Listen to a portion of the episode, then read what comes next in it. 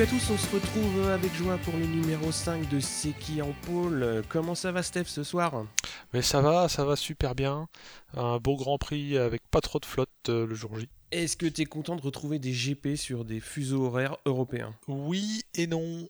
Alors, euh, mais vraiment 36-15 My Life, quand c'était le soir, ça pouvait euh, faire office de distraction du soir. Quand c'est à 13h, faut choisir le poulet du midi ou le Grand Prix. Quoi. Donc j'enregistre et je regarde après.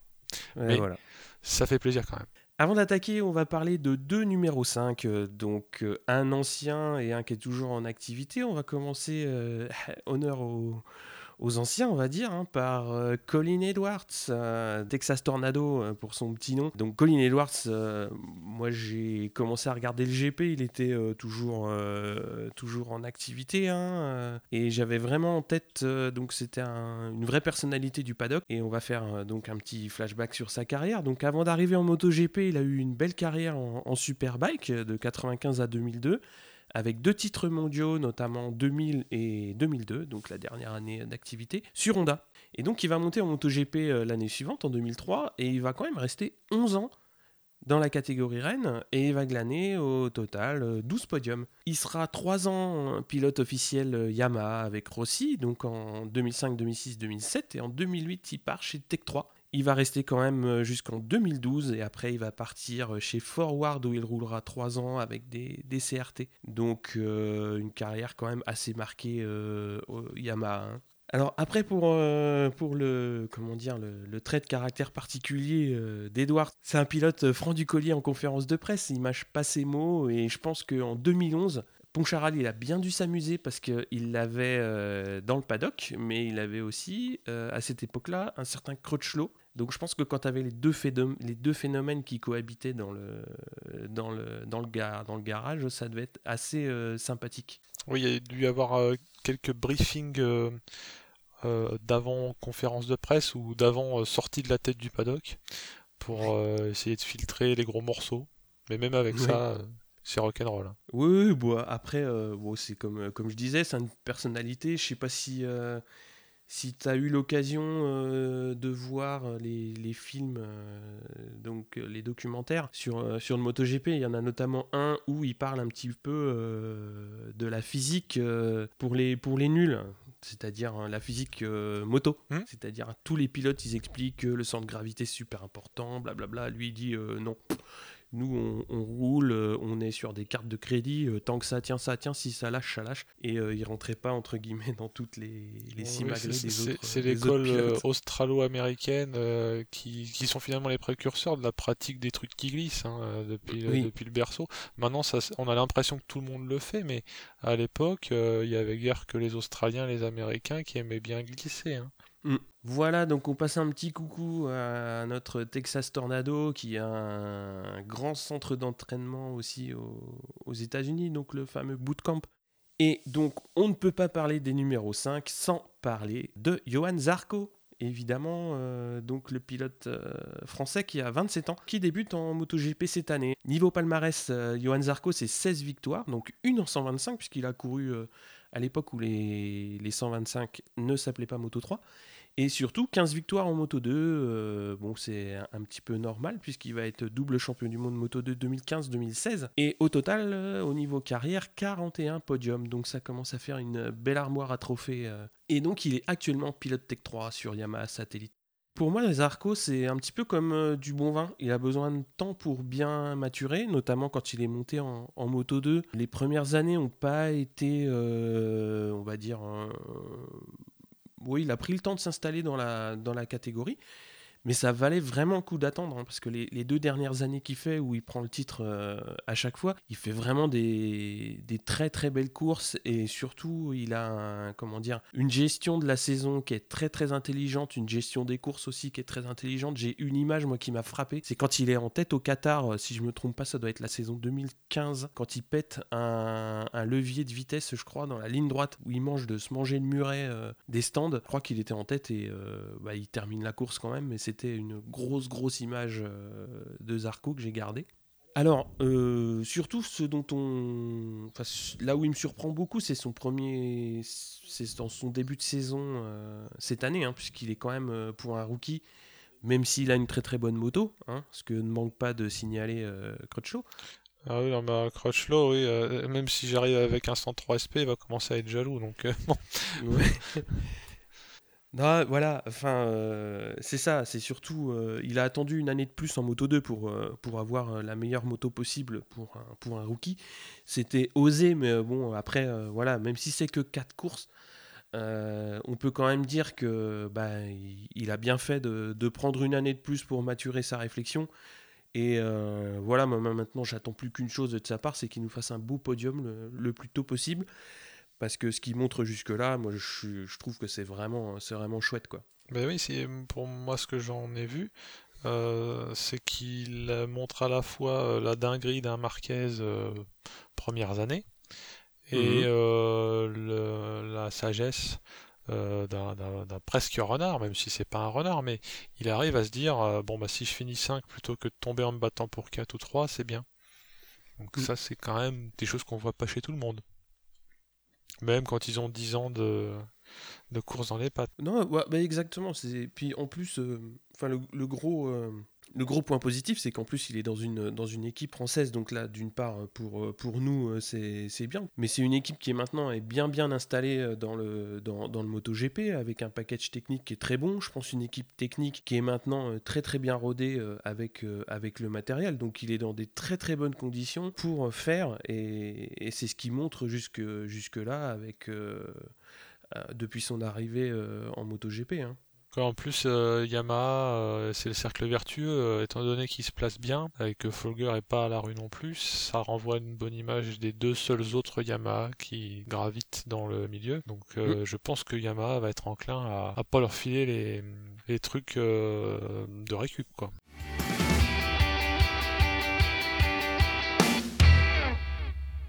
Donc on va passer euh, déjà à ce qui s'est dit entre les deux grands prix, parce qu'il y a quand même eu pas mal de choses euh, échangées. Euh, on va commencer déjà par évidemment le cas Morbidelli, puisqu'on en avait parlé un petit peu, où bah voilà, Cecchiniello avait commencé à faire des yeux doux. Et là par contre le team manager Moto 2 de Marc VDS, il a décidé de clarifier les choses et surtout de siffler la, la fin de la récré, en expliquant un petit peu qu'ils avaient un accord pour deux ans en Moto 2 et pour deux ans en Moto GP. Alors ça pousse la pression sur les pilotes GP du marque euh, VDS, donc, puisqu'il y a Miller et Rabat qui sont actuellement euh, sur les motos et ils savent que, bah, a priori, euh, il y a un troisième qui va arriver, donc forcément sur les deux, il y en a un qui va sauter. Il y a quand même une orientation pour que ce soit Rabat qui soit entre guillemets un petit peu plus en difficulté puisqu'il a des moins bons résultats dans l'absolu, mais j'ai l'impression que rien n'est fermé. Hein. données supplémentaires, donc Miller, lui, il a un contrat Honda, donc marque VDS n'a pas nécessairement de marge de manœuvre sur, sur Miller. Donc évidemment, c'est plutôt Rabat qui serait euh, sur, le siège éjectable. Hein. Mais après, il y a toujours l'inconnu de la moto euh, en 2018, puisqu'ils sont toujours en égo euh, exclusive avec Honda. bah, voilà, pour le moment, il n'y a toujours rien de décidé sur quelle, quelle moto va être chez Marc VDS pour la suite. Et parmi les, les buzzeries d'avant-course, parce qu'il faut quand même bien que les journalistes et nous nous occupions, euh, il a été évoqué, euh, ce qui traîne déjà depuis quand même quelques 10, 10, 10 jours, 2 semaines, la revente de Ducati. Ce qui mhm. n'est pas rien, parce que quand on parle de Ducati, du moins dans ma compréhension du problème, on parle autant des motos de route, de ce qu'il y a en concession, euh, que de l'activité GP, qui est une activité autant labo de recherche que image pub euh, que bah oui, t'achètes la totale. Donc euh, c'est un peu ce qu'on appellerait les NRC hein, chez les pros, les non-recurring costs. Euh, tu lâches de l'argent et il n'y a rien qui revient. Du moins, pas par le même chemin. Donc vente ou pas, est-ce que Volkswagen veut se séparer de, Ducati? A priori oui. Effectivement, ça, en plus ce type d'info arrive en plein milieu d'un pseudo marasme qui n'est plus vraiment un marasme, on va le voir tout à l'heure, mais hmm c'est pas le meilleur moment. Il n'y a pas de bon moment pour s'annoncer qu'on va pseudo être acheté, mais celui-là, c'était pas, euh, c'est pas comme quand tu vas au top, quoi. Après, donc, euh, pour continuer euh, sur l'entre-deux GP, il y a eu des essais privés Michelin au Mans donc, pour évaluer le, nouveau revêtement puisque, bah, comme à chaque fois, ils savent pas trop où ils vont au niveau du, au niveau du revêtement, donc ils essayent de, de faire, de faire rouler les motos un petit peu en avance pour avoir un, un petit peu de données avant le, avant le week-end de course. Il y a eu une autre annonce assez, moi qui m'a énormément étonné de la part de la Dorna, puisque il y aurait dans les tuyaux la création d'une nouvelle catégorie basée sur une motorisation Donc ça a été annoncé début mai. Et a priori, ça semble avancer euh, plutôt bien pour une mise en place en 2019 sur euh, la partie européenne du championnat du monde euh, MotoGP. Alors, ils en ont pas annoncé beaucoup plus, mais bon, voilà, c'est moi je me suis noté ça parce que c'est pour moi c'est une affaire à suivre. À chaque fois qu'il y a une nouvelle catégorie, bah, moi ça peut me sembler ça peut me sembler intéressant à voir hein, parce que ça va forcément une nouvelle motorisation, ça va amener des, des, manières de piloter un petit peu différentes et bah, pour moi ça me semble intéressant de suivre.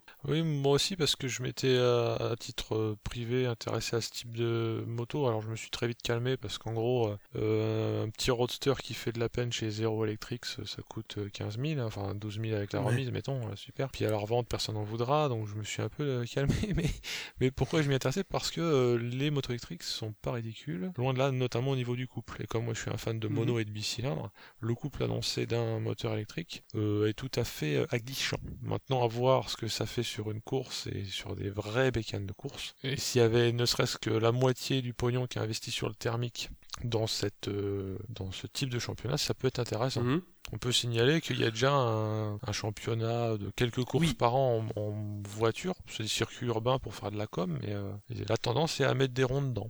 Donc espérons qu'il y aura assez de ronds dedans et peut-être même euh, des, pilotes connus qui feront des piges parce que ça peut aider à amorcer ça va, la, Ça va arriver par là. Hein. Hein. Bon, on va suivre ça. Hein. Mais, de toute façon, moi, ça, ça, va forcément me gêner dans le sens où ça va pas faire. Oui, oui, oui. Euh, moi qui suis un ex-ducatiste et qui aime bien les gros sons, va falloir se trouver d'autres manières d'être satisfait. Il va falloir mettre du carton entre les rayons. Oui, voilà. Ou qu'ils fassent comme sur les Renault euh, totalement électriques, qui rajoutent un bruit euh, pour prévenir les passants. Mais là, ça va plutôt être euh, à, rajouter un bruit pour aguicher le, le, chaland. Mais il faut mhm. quand même voir que tout ça, c'est culturel. Hein. Si on aime bien le gros son et tout ça, c'est qu'on l'associe à un gros couple et à, du, de la grosse bah vitesse, mais c'est totalement culturel. Donc, mm. ça sera, comme disent les, les gens qui s'écoutent parler, un changement de paradigme. Nous verrons si les sifflements, un peu comme le Burgman 650, euh, qui est une espèce de variateur qui siffle, euh, ou même un sifflement à la triomphe. Moi, mm, quand mm, j'entends un mm. sifflement à la triomphe, je sais que ça va barder derrière. Donc, si tu me fais un sifflement comme ça et que je sais que ça barde, en quelques années, je peux être capable de, de m'esbaudir. Et donc euh, ce, autre news qui nous est tombé euh, dessus, ben, non pas tombé, mais plutôt tombé du ciel, ce serait que Guintoli euh, remplacerait Rins blessé, au moins pour le Grand Prix de France. Je dis au moins parce que j'ai vu quelques entrefilets qui ne précisaient pas si la pige pourrait se continuer, mais il sera au moins là pour Cocorico, trois pilotes français en prenant Zarco base et Guintoli pour le Mans. Oui. Donc là, c'est quand mhm. même. Euh, euh, je vais doubler mon, ma ration de popcorn, quoi. Donc, euh, oh, bah, grave, avec casquette bleu, blanc, rouge et puis le, les, ah bah les, Marseillaises, et, les bières sur la casquette avec la paille qui descend, là, tu vois. ouais tranquille. Alors, autre petit biscuit, euh, c'est Crutchlow, euh, toujours, euh, toujours fidèle au poste et toujours, toujours amène pour parler un petit peu de, de, tout et de rien. Et donc là, ce qui est assez intéressant, c'est qu'il nous apprend que certains pilotes usines ont des contrats de deux ans sous réserve de résultats moi, ça m'a toujours, enfin, ça m'a étonné quand j'ai entendu dire ça, et j'ai essayé de lire entre les lignes. Alors, euh, voilà, Crutchlow, il est toujours en train d'essayer de dire, moi, j'irai bien ci, j'irai bien là, je ferai bien ci, je ferai bien ça. Et euh, donc là, il nous lâche, il nous lâche cette info. Alors, moi, ce qui m'embête, c'est qu'il en dit assez pour ouvrir le doute, mais pas assez pour qu'on sache de qui il parle. Parce que typiquement, j'ai énormément de mal à imaginer un Valentino Rossi ou un Vignales euh, pris par une clause de réserve de résultats. Mais euh, il y a certainement des pilotes euh, usines, j'aurais tendance à dire peut-être peut-être Yannone ou peut-être des rookies, qui sont sur, entre guillemets, sous ce coup près-là. Quoi. Donc moi, je sais pas trop ce que t'en penses de ton côté. Ben, en tout cas, première réflexion que je me fais, j'aime beaucoup Crutchlow quand il parle euh, franchement mais de moto. Quand il mhm. commence à faire euh, les gossips, euh, c'est moins intéressant. Sauf quand c'est pour sortir de la bombe atomique, mais là il sort un pétard mammouth à moitié humide. Et par ailleurs, autre réflexion que je me fais, c'est que comment pourrait-il être gourmand d'aller dans une écurie d'usine mais qui soit si j'ose dire, tierces, savoir ni Mhm. Yamaha, ni Honda, euh, ni Ducat. Parce que Mhm. aller chez KTM ou Aprilia, est-ce que ce serait un cadeau par rapport à être sur une Honda de chez euh, du HRC, euh, pas du HRC, où est-il ce jeune homme? Bah, il Cecchinello, Cecchinello, chez ouais. LCR, Honda. LCR, excuse-moi, pas HRC. Donc voilà, c'est la seule réflexion. Moi, je préfère quand il dit ah, euh, je me suis loupé, j'ai fait nimp, ou alors un tel a fait nimp, mais quand on parle de la piste et, et, de, et de l'arsouille. Quand c'est pour dire euh, les espèces de vaudeville et des portes qui claquent euh, entre les contrats pilotes et contrats moto, euh, ça m'amuse moins. Enfin, bon, ça, me- Voilà, ça me laisse ça fait un petit hein. paquet de semaines qui tourne autour de, du pot. Oui, mais alors sachant que plus il ouvre sa gueule, plus les Japonais vont prendre ombrage, c'est mon avis. Donc il bah, se ferme certaines oui, portes en faisant ça, et ça n'ouvre pas d'autres. Donc attendons de voir aussi. hein. On verra. Bon, on va passer un petit peu à ce qui s'est passé sur, euh, la piste, donc, euh, à commencer pour, euh, la, la grille Moto 3 avec Yuré Martin qui prend une pole en bonne, compagnie, puisqu'il est accompagné de Aaron Canet et, Fenati en première ligne. Et bah, c'était deux pilotes qui restaient sur de bonnes, courses aux US, même si Canet avait chuté aux États-Unis, mais il avait fait une très très belle, belle course avec, avec Fenati. En deuxième ligne, on a Bulega, Ramirez et Antonelli. Mir était un peu loin puisqu'il est neuf et surtout McPhee euh, il s'est laissé euh, piéger euh, donc dans le, en qualif puisqu'il est, puisqu'il est 26e sur, sur la grille donc vraiment très très loin.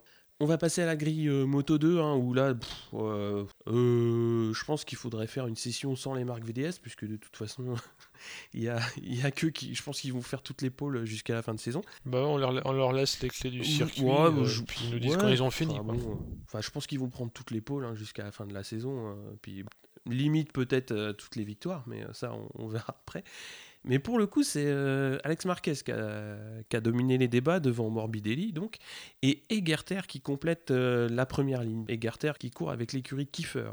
Alors, en deuxième ligne, on a Olivera Pasini et Pecco Banaya, et Viré qui va avait placé la Tech 3 à la septième place. Donc, toujours, toujours plein de promesses pour Viré sur, euh, sur la Mistral. Un petit mot à dire sur Nakagami qui est 8, et il y a eu aussi une autre annonce, alors moi qui m'a énormément étonné et qui le concerne dans, le week-end. Alors, si termine dans le top 3 du championnat, il aura un guidon en MotoGP l'an prochain. Alors, c'est une annonce qui a été faite, mais sans donner dans quelle, dans quelle entité il pourrait se retrouver, dans quel team, avec quel, euh, quel motoriste.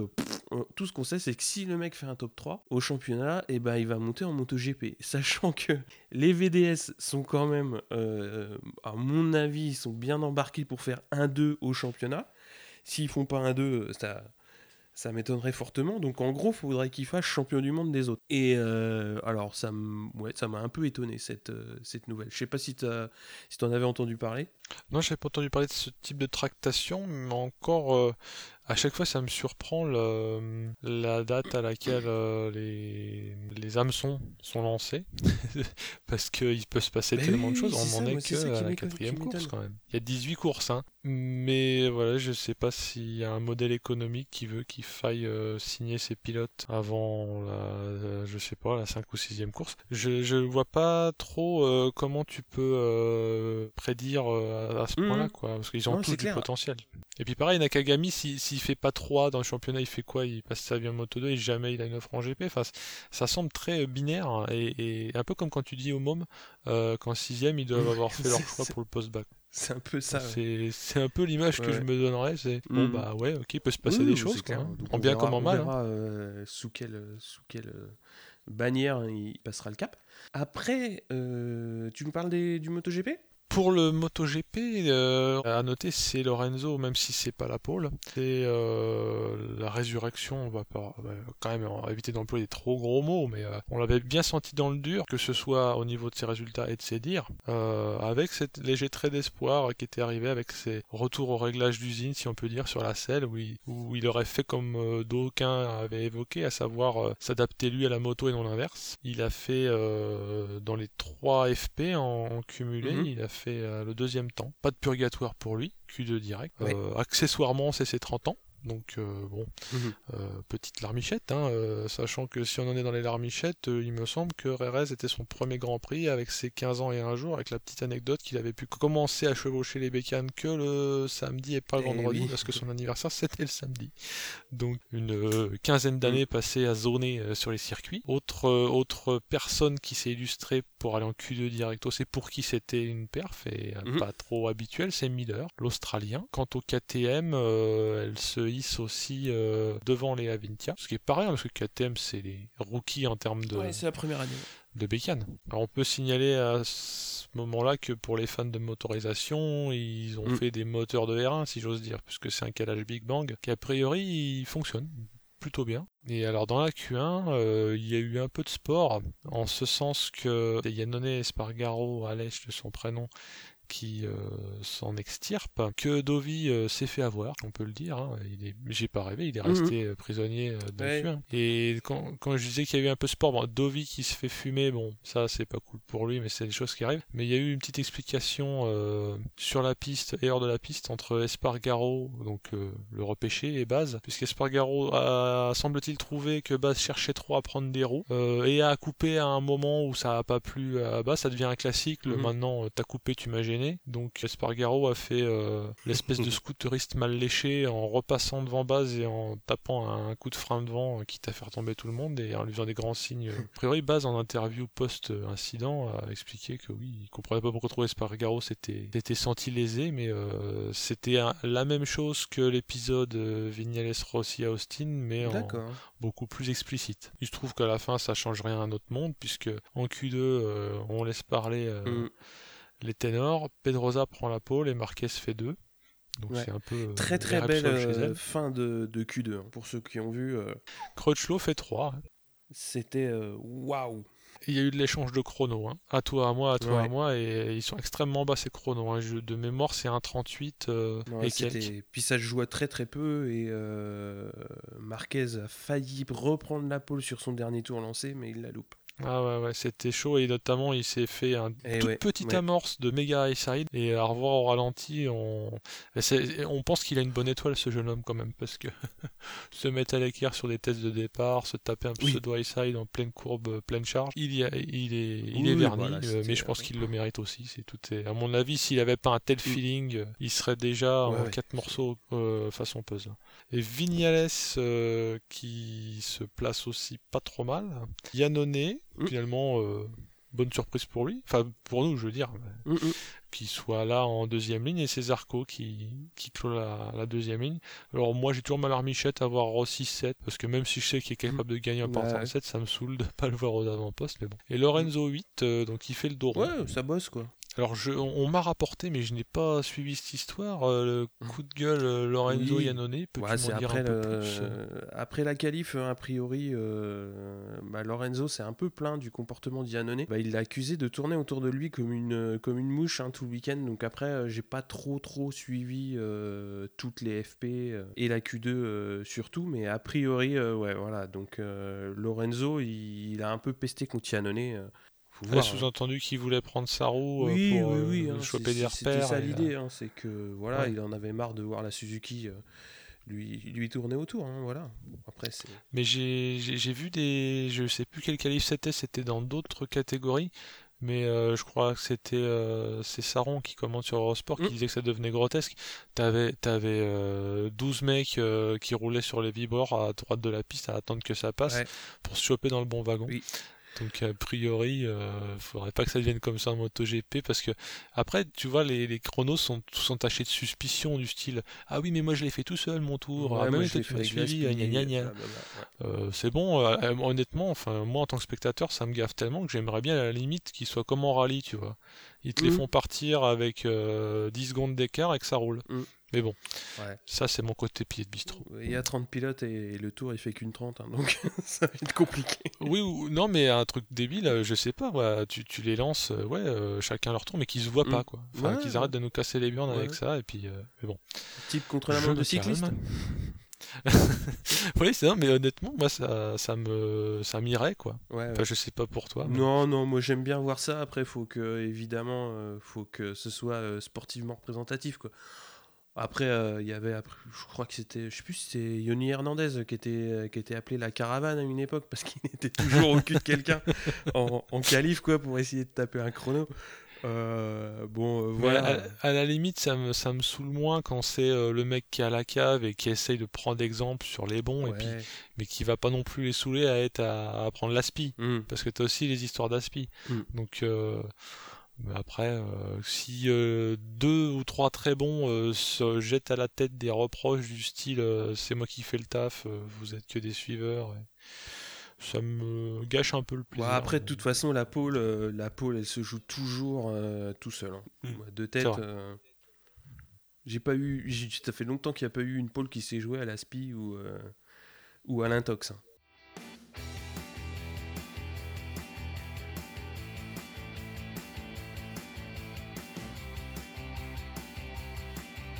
On va passer à la course Moto 3 avec un groupe de tête euh, qui a été euh, bah, très très fourni durant toute la course. Alors, un groupe de tête euh, composé de, à peu près toujours les mêmes, hein, c'est-à-dire Martine, Fenati, Canette, Mir qui s'est replacé malgré le fait qu'il soit parti d'un petit peu loin. Alors ça chafouine direct dans le groupe, hein, parce qu'il y avait Binder, donc le petit frère de, Brad, qui, qui, roule en Moto 3 et qui est coéquipier de, de Ramirez, si je me trompe pas. Et euh, Boulega qui est dans le bon coup aussi. Donc Ramirez Binder, euh, il montre la moto aux avant-postes. On les avait pas trop vus en début de saison, mais euh, là, ils ont vraiment mené le groupe d'une dizaine de pilotes pendant une bonne, une bonne partie de la course. Alors après, il y avait toujours une petite mouche du coche hein, qui, venait les aiguiller. donc il y a eu Fenati qui est venu les embêter un peu. Il y a eu Canet aussi qui a, montré le bout de la moto. Alors ça a été une course très très belle euh, en paquet avec je crois que on a eu le Kamasutra des dépassements, je crois qu'ils ont tout fait les mecs. Il y a eu euh, il y a eu de l'aspi, il y a eu de l'inter, de l'exter, c'était vraiment du beau pilotage et il y a eu vraiment des très très belles manœuvres. Il y a eu un gros contact Binder Canet à une sortie de courbe. C'est musclé mais les deux restent en piste et euh, donc sans se faire décrocher du groupe aussi. C'était vraiment impressionnant parce que Canet il réussit quand même à rester debout alors que bah, il est penché et il sort sur les vibreurs réussi à, rester en, course. C'était euh, c'était chaud. Alors Binder euh, va chuter à 12 tours de la fin. Bah, en fait, quand Fenati euh, le passe à l'intérieur, hein. bon, il, il, tente de repartir hein, quand même, mais bon, ça va, ça va être trop court. Il y a eu une enquête, mais sans conséquence. Hein. c'est ce qu'on voit directement au niveau des, des replays. On voit que Fenati est à l'intérieur. Il n'y a pas du tout de contact avec Binder. Et bon, Binder, il est un petit peu sur l'extérieur et il perd l'avant, il chute. Il y a eu aussi une chute euh, de McPhee, mais euh, en tête, on retrouve, euh, on retrouve le groupe. Ils font le show, alors c'est vraiment beau à voir. Il y a une super manœuvre de Canet pour prendre la tête dans le dernier virage, et il gagne devant Fenati et Mir. Et donc Marcos Ramirez, qu'on avait, enfin moi j'avais pas vu du tout depuis le début de saison, qui fait une très très belle quatrième place. Pour moi ça a été vraiment une très très belle course dans ce sens-là. La tête de course, pour moi, ça a été un dernier tour pendant, euh, pendant toute la course. quoi. Vraiment chouette à voir. Après, côté Frenchy, donc Jules Danilo, il partait de très très loin, il était 25e sur la grille, mais il est remonté. Donc euh, moi, je le suivais un petit peu sur le timesheet et on voyait donc qu'il remontait, il grappillait, grappillait, grappillait. Et il finit 12 donc dans les points. C'est euh, toujours, euh, toujours très très bien de, marquer des points. Donc euh, voilà pour la course Moto 3. Hein. C'était vraiment une très très belle course. Moi j'ai pris vraiment beaucoup de plaisir à la regarder. Alors contrairement à la course Moto 2, le Moto 2 je sais plus trop comment... Moi j'aimais beaucoup cette, cette catégorie parce qu'elle était révélatrice de talent. Oui mais il y a un truc que j'aime bien en Moto 2 c'est que on est sur des motos euh, qui sont plus proches des sportifs 600 que tu peux croiser mm. dans la vraie vie. Donc tu vois à peu près les bestioles que ça peut être. Mm. Euh, c'est assez gros pour être spectaculaire. Je parle de gros gabarits, à savoir. Euh, moi, j'ai toujours un problème avec les motos 3. Il faudra qu'on m'excuse si je dis de la merde. Mais euh, elles sont tellement chétives et les pneus tellement petits qu'à chaque fois que je vois une course de moto 3, je peux pas m'empêcher de remarquer ça. Je vois bien que les mecs font des mm. trucs incroyables et c'est des, des, pilotes, c'est des tueurs. Mais la tronche des motos me ramène toujours à cette idée qu'elles sont toutes petites. Mmh. Alors que les motos ouais. ont une physionomie. Euh, plus proche de la sportive. Ouais. Donc quoi qu'il en soit, il y a eu un super départ de virée euh, qui se place euh, qui se place 4, donc qui se place tout de suite dans le dans le bon wagon de tête. Par contre Marquez euh, donc il était en pôle et il part direct. Donc il creuse un, un trou dès dès le début de la course. donc avec Morbidelli qui réussit tant bien que mal à, le suivre. Il nous fait une sorte de Lorenzo en fait, le truc que je déteste, à savoir il fait tout en tout en tête et puis on attend bah ça ouais, se Bah après, voilà, quand tu as le rythme pour, euh, pour mettre tout le monde derrière, bah, tu, tu, pars et puis tu fais ta course et puis les autres ils se débrouillent. Hein. Oui, je que je euh, déteste, euh, déteste regarder ça, mais j'admire pour autant, je, je, ne déteste pas ce que fait le pilote, mais oui, en, tant que je fais de la figuration sur mon canapé et mm. je regarde le plafond. Mais alors il y a Corsi qui va se louper, alors je sais plus exactement dans quelle courbe, mais euh, bah, il va se louper tellement qu'il va emmener Nakagami et Vieré avec lui. Pas de bol, euh, encore une fois, pour, euh, pour Tech 3. Donc d'habitude, c'était la deuxième moto avec notamment Rémi Gardner, hein, qui, qui, était de retour pour cette course-là.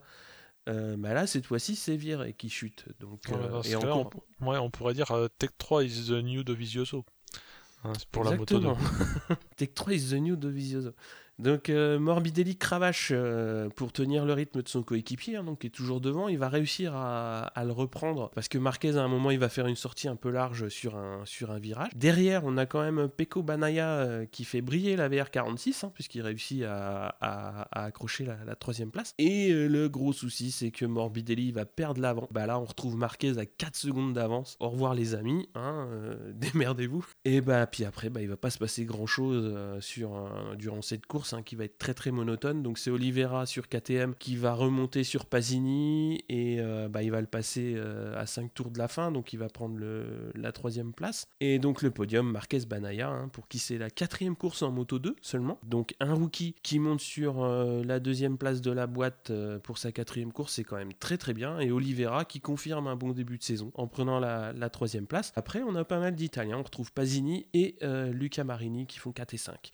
À noter aussi, euh, alors lui, je le regardais un petit peu depuis le début de saison parce qu'il a fait une, trajectoire un petit peu, un petit peu particulière puisque il, a galéré en moto GP et là il redescendait en moto 2 euh, cette saison. Donc c'est Yoni Hernandez hein, qui a un début de saison compliqué malgré son pédigré et qui là accroche un top 10 donc il fait, euh, il fait 9 à RRS donc c'est quand même, c'est quand même à signaler. Côté Frenchy, on a Cartararo qui partait de la 14e place et qui finit 16. Selon ses dires, hein, ça a été un week-end euh, week compliqué. Bon, bah, au, vu de, au vu du résultat, on, veut bien le comprendre. Et on espère qu'au Grand Prix de France, bah, ça ira mieux. Après, on va passer à la course des gros. Oui, les gros, à savoir euh, le MotoGP avec leurs 1000 cm3 euh, qui ronflent.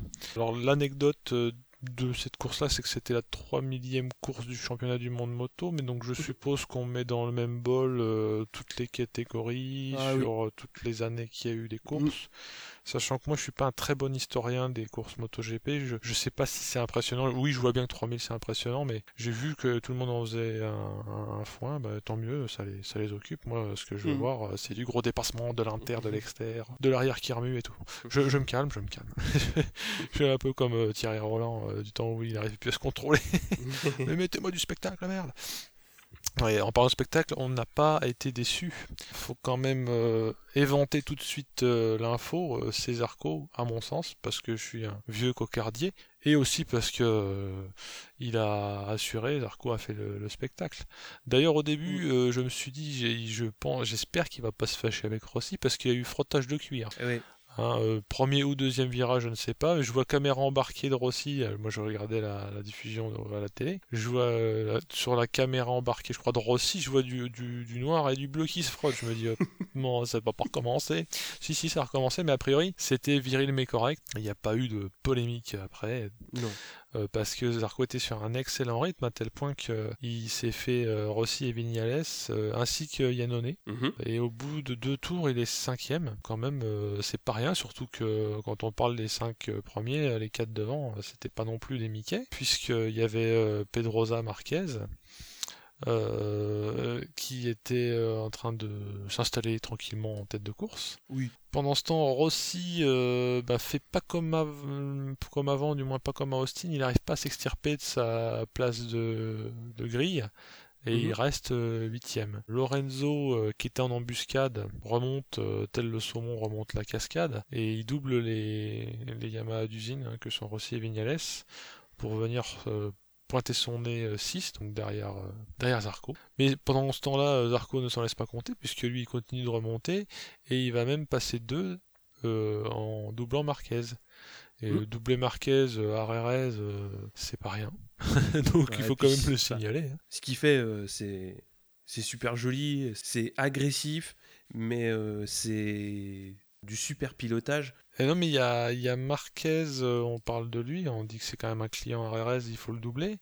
Euh, en déclaration post-course, euh, Marquez a fait ce compliment qui n'est pas rien à dire que Zarco, tel que lui le voit, le fait penser à, à, lui au début, à savoir qu'il a autant de fougue que lui, autant de, de, résultats, on va dire. Donc, si Marquez estime Zarco à l'aune de lui-même, c'est pas rien. Et puis je pense que ça lui, ça, enfin, il le fait pas par intérêt ou par calcul. Hein. C'est pas un Rossi qui est en train de mettre de la pression, puisque ce n'est que du compliment. Donc adoubé par Marquez. Euh, pas trop critiqué par Rossi, on va dire ça, même après euh, Austin. C'était, euh, c'était, il a joué un peu au chat à la souris avec avec Marquez, mais Marquez a fini par repasser devant et a hausser un peu le ton, ou tout du moins à garder ce mm. rythme-là de début de course, que Zarco, lui, a, eu du mal à, tenir, mais en tout cas, excellent euh, début de course. Moi, j'ai cru qu'il allait s'en mettre une, parce que euh, ça faisait un peu penser à un feu follet, mais non, non, il a tenu euh, très bien, très bien son mm. rang. On a eu des, chutes en pagaille qui ont fait que mécaniquement, finalement, notre ami Rossi, parce que comme moi je suis un, Rossi fan,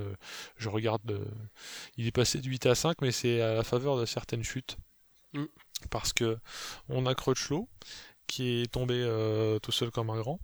Euh, en même temps, même si ça n'a rien à voir que Espargaro. Et une des chutes euh, qui a fait parler et qui fera peut-être aussi encore parler un peu, c'est Miller qui se fait dovisioser par Bautista, si on peut parler comme ça, puisque il se fait par terre après que Bautista se soit raté dans l'entrée du virage 1. Le virage 1, en fait, c'est juste après la ligne droite, un droite qui est assez sévère. Euh, on a peut-être pas tous vu, mais on a beaucoup entendu parler du fait que Miller a été limite de, se faire du full contact avec Bautista et l'a poussé violemment par terre. Et, ce que j'ai, moi, ce qui me fait rire, parce que je suis un peu un restant de sale gosse, c'est qu'il a mis un vieux coup de latte euh, dans la Ducat du mec qui venait de le faucher. Ça faisait vraiment règlement de compte Job Artim euh, au coin du rad. Euh, après, en débriefing, Miller explique ce qui s'est passé, c'est que beaucoup de pilotes, d'après lui, lui ont fait ce qu'on pourrait appeler le coup du virage 1. C'est un peu la fureur de vivre, c'est au dernier qui freine, et les gens ont tendance à en abuser parce qu'il y a un dégagement dur, c'est pas du gravier tout de suite. Donc s'il se rate, il reste le plan B de sortir large et de revenir, et d'essayer au tour d'après. Or, a priori, Miller a été beaucoup victime de ces attaques dites du virage 1, sachant que là, 3 ou 4ème, euh, ça vient de Bautista, et Miller explique que Folger lui a fait ça, et il en veut pas à Folger parce que Folger c'est un rookie.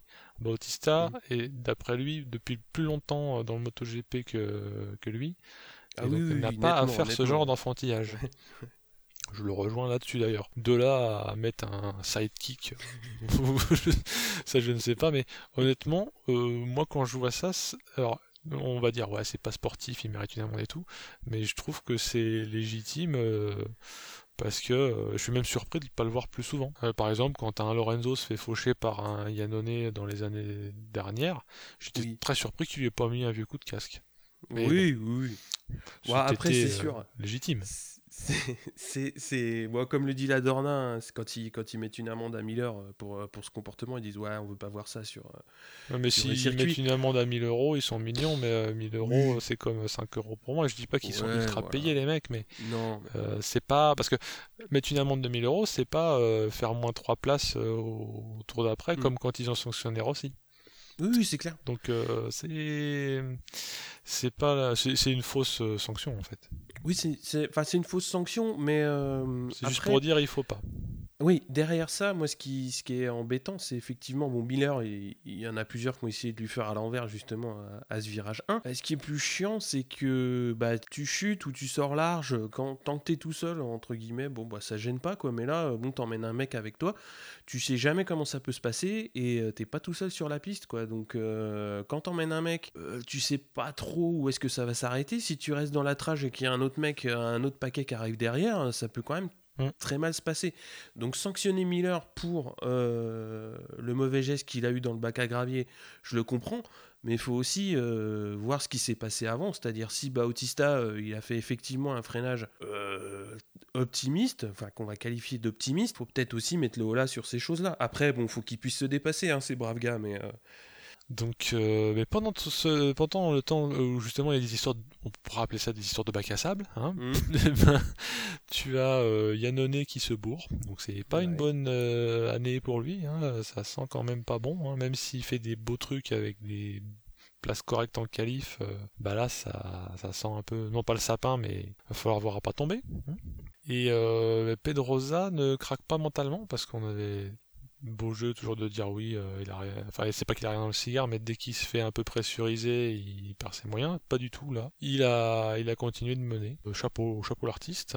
Mm. Et euh, ce bougre de Lorenzo euh, remonte sur Zarco pour euh, lui chipper, euh, si j'ose dire, sa place sur le podium. Donc euh, Zarco euh, intelligemment euh, évite de vouloir faire trop de résistance, ni de bouchonner, ni d'essayer de redoubler tout de suite après, parce que si t'es chaud patate, euh, il y a moyen de, de, de faire une Yannone sur, euh, sur ton adversaire. Donc, Il Ouais. l'a pas fait. Donc Mm. euh, ça rejoint ce qu'on disait, c'est qu'il a du, il a quand même du plomb dans la cervelle. Et euh, crève-cœur ultime, Rossi se fait pourrir par tout ce que le paddock compte de second couteau, parce que il est en galère et il arrive plus à freiner. chose que disait De Punier quand il le regardait, il semblait trouver que Rossi limite conduisait à la poignée de gaz, donc ne freinait quasiment plus. Mhm. Bon, toute proportion gardée, évidemment. Euh, et il finit euh, dixième derrière la Mm. Prilia d'Espargaro. Débriefing de l'intéressé. euh, D'après lui, tout le week-end, il était en délicatesse avec l'accroche de la piste, notamment le spinning, donc l'arrière qui cire. Pendant tout le week-end, il a essayé de faire un coup de poker au warm-up, mais c'était pire. Donc, euh, coup de poker perdant égal, euh, on voit ce que ça donnait. Bah ouais. Après, ça peut pas gagner tout le temps. hein. Non, non. Euh, et l'avant aussi, il lui allait pas trop, donc en gros, euh, ça spin à l'arrière, il peut pas freiner fort à l'avant, et donc il se fait pourrir, et Course de merde. c'est- lui-même qui dit que dans les derniers tours, il fait plus 3 secondes par rapport à ce qui est normal, et c'est énormissime. Heureusement c'est- qu'il avait encore à peu près de la marche sur le reste de la meute. Bah oui, oui, oui. Mais il finit sur ses roues, hein, petit Mm. gimmick. Donc, euh, vainqueur Pedrosa, qui était euh, impérial. Marquez, euh, qui a failli euh, aller le croquer, mais sur les deux derniers tours, il a, il a rendu la main. Il sentait bien que ça allait pas y aller. Et lui-même, comme il a du métier, il veut marquer les points. Quand même, Lorenzo sur le podium, c'est une quasi, enfin, on peut considérer que c'est une victoire pour lui, quoi. Vu d'où il vient. Oui, Et ce bah, qu'il a alors, entendu se raconter sur son compte. Exactement, exactement. C'est vrai que euh, on n'a pas été non plus euh, avare de, de baver un peu sur, sur son début de saison, hein, mais euh, voilà. Donc il a, faut voir aussi la situation de, de Ducat euh, à- en arrivant à RRS. donc ils, ils ont une piste qui leur est pas spécialement favorable et, et surtout Lorenzo qui était en délicatesse avec.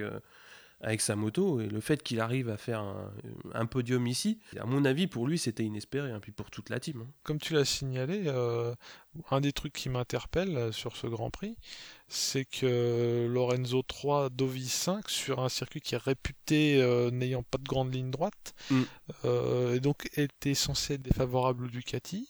Ouais. Euh, ça veut peut-être dire qu'elle est plus homogène qu'on aime à le dire, puisque Oui, c'est ça. euh, 3 et 5 sur un circuit qui est pas fait pour eux. Oui. Ben écoute, euh, moi j'ai l'impression que c'est de la bonne bécane quoi. Oui, bon, euh, c'est. Euh, c'est- Sachant qu'on a, on a fait un peu de bitching sur Lorenzo, euh, surtout sur son côté grognon, mais sur Mhm. le talent du pilote, on savait qu'il y était. et. Il a fait ce qu'il avait été mentionné avant, à savoir euh, mettre des coups de latte dans la bécane pour qu'elle prenne des virages. Mhm. Et la règle Bah, pour ça, donc euh, chapeau. Exactement. ouais. chapeau. Ouais, ouais, parce que bah, il a été fort tout le week-end. Ouais, il a peut-être loupé un petit peu sa qualif puisqu'il est un peu loin sur la grille, mais en course, bah, il a un rythme, il a un rythme pour faire 3 hein, donc euh, sa place de sa place de 3, il l'a pas volé, il l'a il vraiment euh, bien bien mérité. Ouais, il reste toujours un petit peu loin des, des deux hommes de tête, hein, euh, qui fait qu'il n'y a, a- pas de bagarre. Mais euh, enfin voilà. euh, je Mais c'est que- vrai que Pedrosa et Marquez euh, sont, du moins c'est l'impression que ça donne, sont un peu dans leur charentaise sur la Ah oui, Repsol. oui, oui. Ah bah Pedrosa il met 6 secondes à Marquez et Marquez il met 8 secondes, à, 8 secondes et demie à Lorenzo sur le total. Bon, c'est ouais, vrai que Marquez, il- quand je dis qu'il est dans des charentaises, c'est qu'il connaît tellement sa bécane qu'il Mm. peut se permettre de faire le guignol avec, parce que Mhm. c'est un mec qui fait du barefoot en Charente. Parenthèse, c'est freestyle, mais il reste sur ses roues et j'ai mm. l'impression qu'il sait quoi faire avec sa moto et quoi ne pas faire visiblement, mm. il finit sur 0. Et donc Zarco, ce semi-Cocorico, enfin même Cocorico tout court, 4, ah bah hein, meilleurs résultats de sa carrière en GP, mm. puisque les deux précédents c'était 5. Donc euh, il finit, et en plus 4, devant Dovi, et Vignales, excusez du peu. Vignales était quand même un peu euh, embêté, parce que dans, sa, dans son débriefing, il expliquait qu'à deux reprises il a failli s'en mettre une. On a vu notamment une image sur Eurosport où il est en il manque de perdre l'avant assez tôt dans la course. Et ça a failli se finir en strike avec son voisin du moment dont je sais plus le nom. Pareil ça fait partie du métier là. Il apprend à pas tomber et à finir quand, quand ça va mal. Et c'est peut-être ce type de course qui est peut-être plus formateur euh, que, que de finir euh, devant cavalier seul oui ah bah oui tout finir quand ça va mal. Mm. Ouais, c'est tout à fait le cas. Hein. C'est euh, quand t'es pas quand pas super bien et que tu réussis quand même à faire à faire 5 ou 6 euh, comme ce qu'il fait là. Hein. Bon, bah, c'est il faut savoir s'en contenter et c'est comme ça. Hein. Vaut mieux faire ça plutôt que de se mettre au tas. Hein. Mm. Les franchises, euh, qu'ont-ils fait Oui, base, base, euh, a beaucoup souffert en qualif. Mm. Mais du fait des chutes des autres et de son courage, il finit 13, mm. il remonte de 20 à 13. Et Bazarco, comme on l'a vu, il a fait 6 puis 4, mais c'est pas mm. un 4 euh, auquel on peut résumer la course, puisqu'il a fait 6-2, puis après il a un peu redescendu euh, en sachant ne pas s'acharner. Je te laisse faire un point championnat. Oui, alors point championnat, euh, on va commencer par les motos 3. Donc Mir conserve la tête avec 74 points. Fenati se replace bien, puisqu'il est avec 65 points à la deuxième place. Et on a Martin qui reste troisième, bien qu'il soit un peu loin sur cette course. Hein. Il termine 9 mais il garde, il garde la troisième euh, place de la boîte pour, euh, pour le moment. En moto 2, donc Morbidelli euh, garde la tête avec ses, trois victoires. Hein. Lutti est toujours deuxième, Oliveira 59 points. Donc il euh, n'y a pas eu de changement sur, euh, le trio euh, après cette, course de RRS. En MotoGP, gros, gros resserrement en tête avec Rossi 62, Vignales 60 et Marquez 58. Donc 4 points entre le premier et le 3. Ça va voir qu'on a le quatrième qui est vraiment pas très très loin non plus. Ça doit être Pedrosa. Et surtout Zarco qui prend la tête du classement des indépendants et donc forcément des rookies. Et ça, moi je trouve que c'est une super bonne perf pour lui. Oui, parce que c'est le bundle, euh, les indépendants, en l'occurrence, pour les, on appellera ça les satellites. Mm. Donc il, drive, euh, il drive la team. Hein. Je dirais pas que Folger ne le fait pas, mais lui euh, se montre plus en ce moment en tout cas. Ah oui, mais, bah après, voilà, on en avait déjà aussi parlé en, début de saison. Tech 3 fait un, un recrutement de rookie euh, très très intelligent avec Zarco et Folger. Hein, et là, euh, ça ne fait que prouver par les résultats euh, ce, qui est, ce, qui était, ce qui était attendu. Hein. Parce que Poncharal, oui, Poncharal, je me souviens d'avoir entendu qu'il était content de son recrutement, parce que mmh. aux interviews de fin d'année précédente, il était content, mais il évitait soigneusement, ça c'est normal, de se donner des objectifs trop balèzes. Mais personne a dit à Zarco, je le vois bien il, est bon, il a un tel niveau qu'il va très vite s'adapter. Non, non. Ah autant Vignales, on s'imaginait qu'il allait bien parfait. Euh, Zarco, euh, peut-être euh, par modestie française, aucun des commentateurs français en tout cas l'avait évoqué en tant que, bonne surprise potentielle. Après, moi je, reste persuadé qu'il est le meilleur, le meilleur rookie du plateau. Après, qu'il réussisse à prendre, s'il si, maintient sa place de, meilleur indépendant, ce serait vraiment une très très belle performance pour lui. Oui, puis là on est en train de parler d'un meilleur rookie du plateau. Je reprends ma métaphore hyper usée du Tour de France qui montre le maillot et pas qu'un peu. Quand à un moment de la course c'était deux, qui plus est en taxant Marquez. Mm. C'est pas, euh, c'est pas comme justement de, de, faire un truc certes super régule, mais où personne ne parle de toi. Parce qu'il y a le marketing, le marketing mm. est, important hein. aussi hein, pour l'équipe.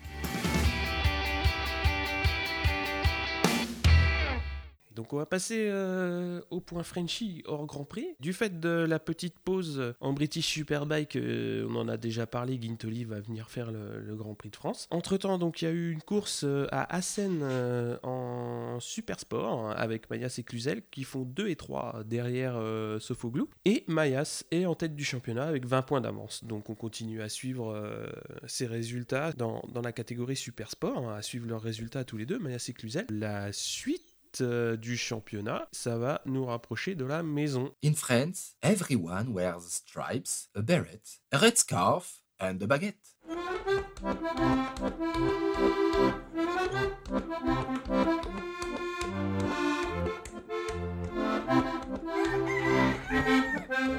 Oui, le, le Cocorico euh, Le Mans Grand Prix, euh, oui. HJC pour euh, les intimes. hein. De toute façon, toute euh, course maintenant est sponsor par une marque. Et oui. La, le HJC Le Mans euh, aura lieu le 21 mai euh, 2017 sur le circuit Bugatti. Petit point histoire, hein, euh, c'est le circuit Bugatti du Mans accueille le MotoGP depuis 2000. Avant, c'était couru euh, au Castellet. Circuit Paul Ricard, autre sponsor s'il y en est.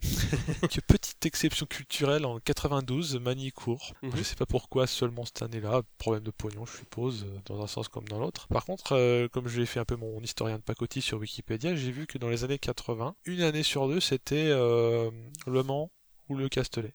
Mhm. Donc euh, à toi, à moi. Mais maintenant, quand on dit Grand Prix de France, désormais depuis 17 ans, c'est Le Mans, le circuit Bugatti. Donc si on parle des palmarès, je vais me contenter des pilotes soit encore en activité, soit hyper récents, qui seraient, que je qualifierais de l'ère Rossi, hein, Mhm. qui est quand même assez longue. Hein. Moins de 20 ans. Euh, ouais, moins de 20 ans, mais quand même, 20 ans, c'est pas peu.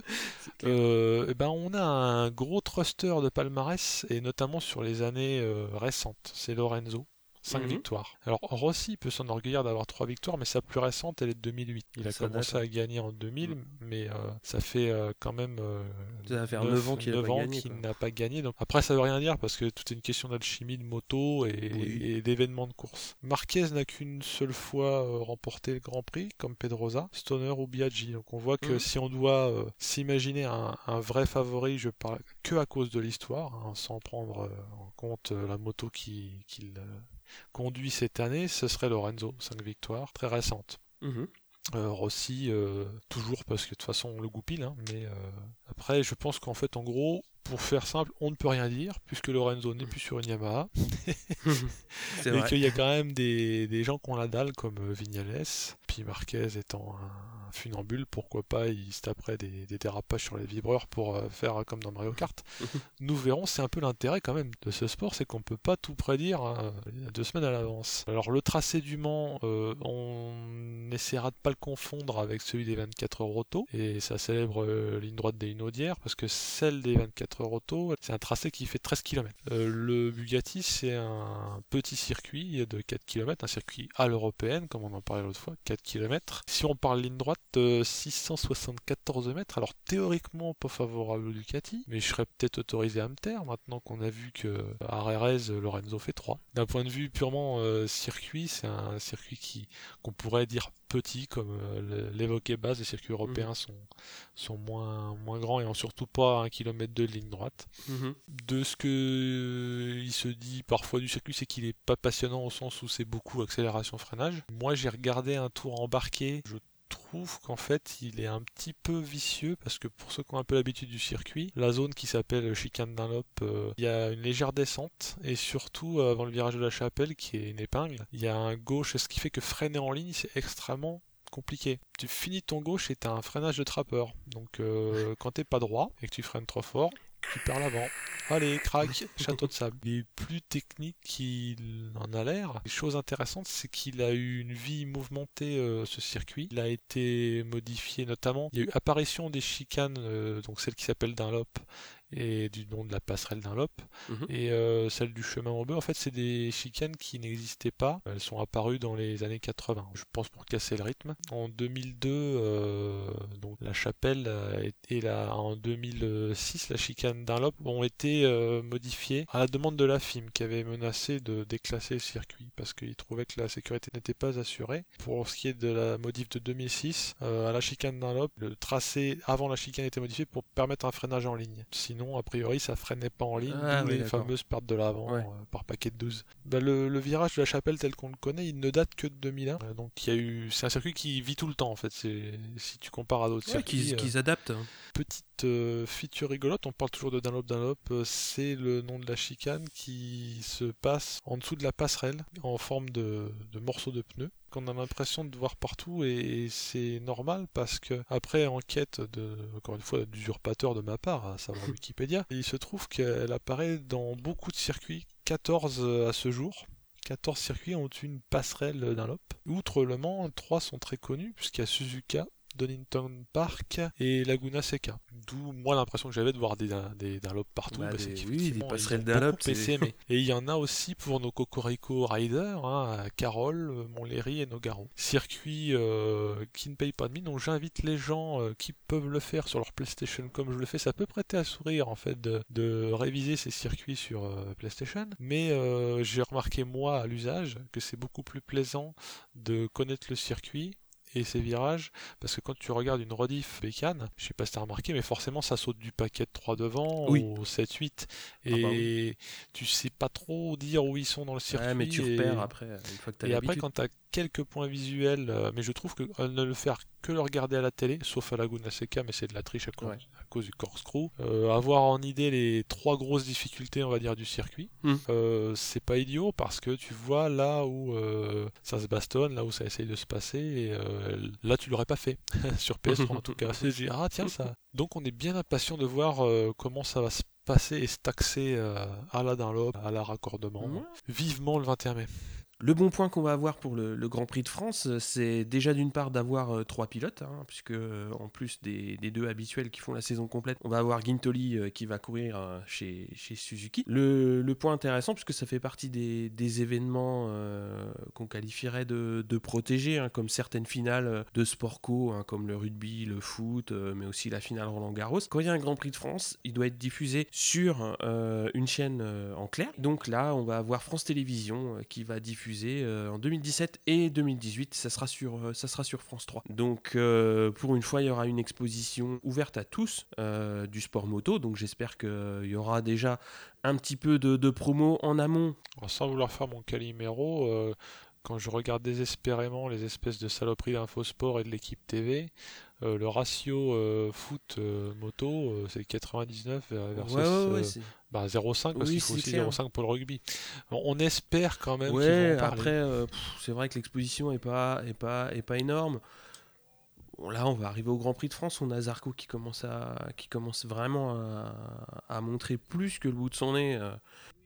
Absolument, finger crossed. Et, et oui, si Zarco se montre, euh, il y aura peut-être de l'exposition médiatique, y compris dans le battage d'avant la, course. Voilà, ce qu'il faut surtout, c'est en avant-course. Si ça amène du monde devant la télé, c'est d'autant mieux. Voilà, voilà. Donc, euh, bah écoute, sur ces bonnes paroles, on va se quitter. On va vous dire euh, au revoir à la prochaine. Donc, pour débriefer euh, de, du Grand Prix de France qui arrive maintenant pour le 21 mai, comme tu l'as dit. Alors, bah, Steph, je te souhaite une bonne, bonne continuation et on se dit à bientôt pour la suite de nos aventures. Eh bien, merci beaucoup. Je te souhaite également euh, Oui. beaucoup de patience pour ces deux semaines. Et puis moi, je vais euh, faire chauffer ma PlayStation et apprendre par cœur euh, Bah la, chicane Où c'est qu'il faut voir, passer euh, pendant la Voilà. retransmission. Où est-ce qu'il faut passer vraiment? La trage, la trage, la trage. Ouais, salut à tous. Allez, salut les jeunes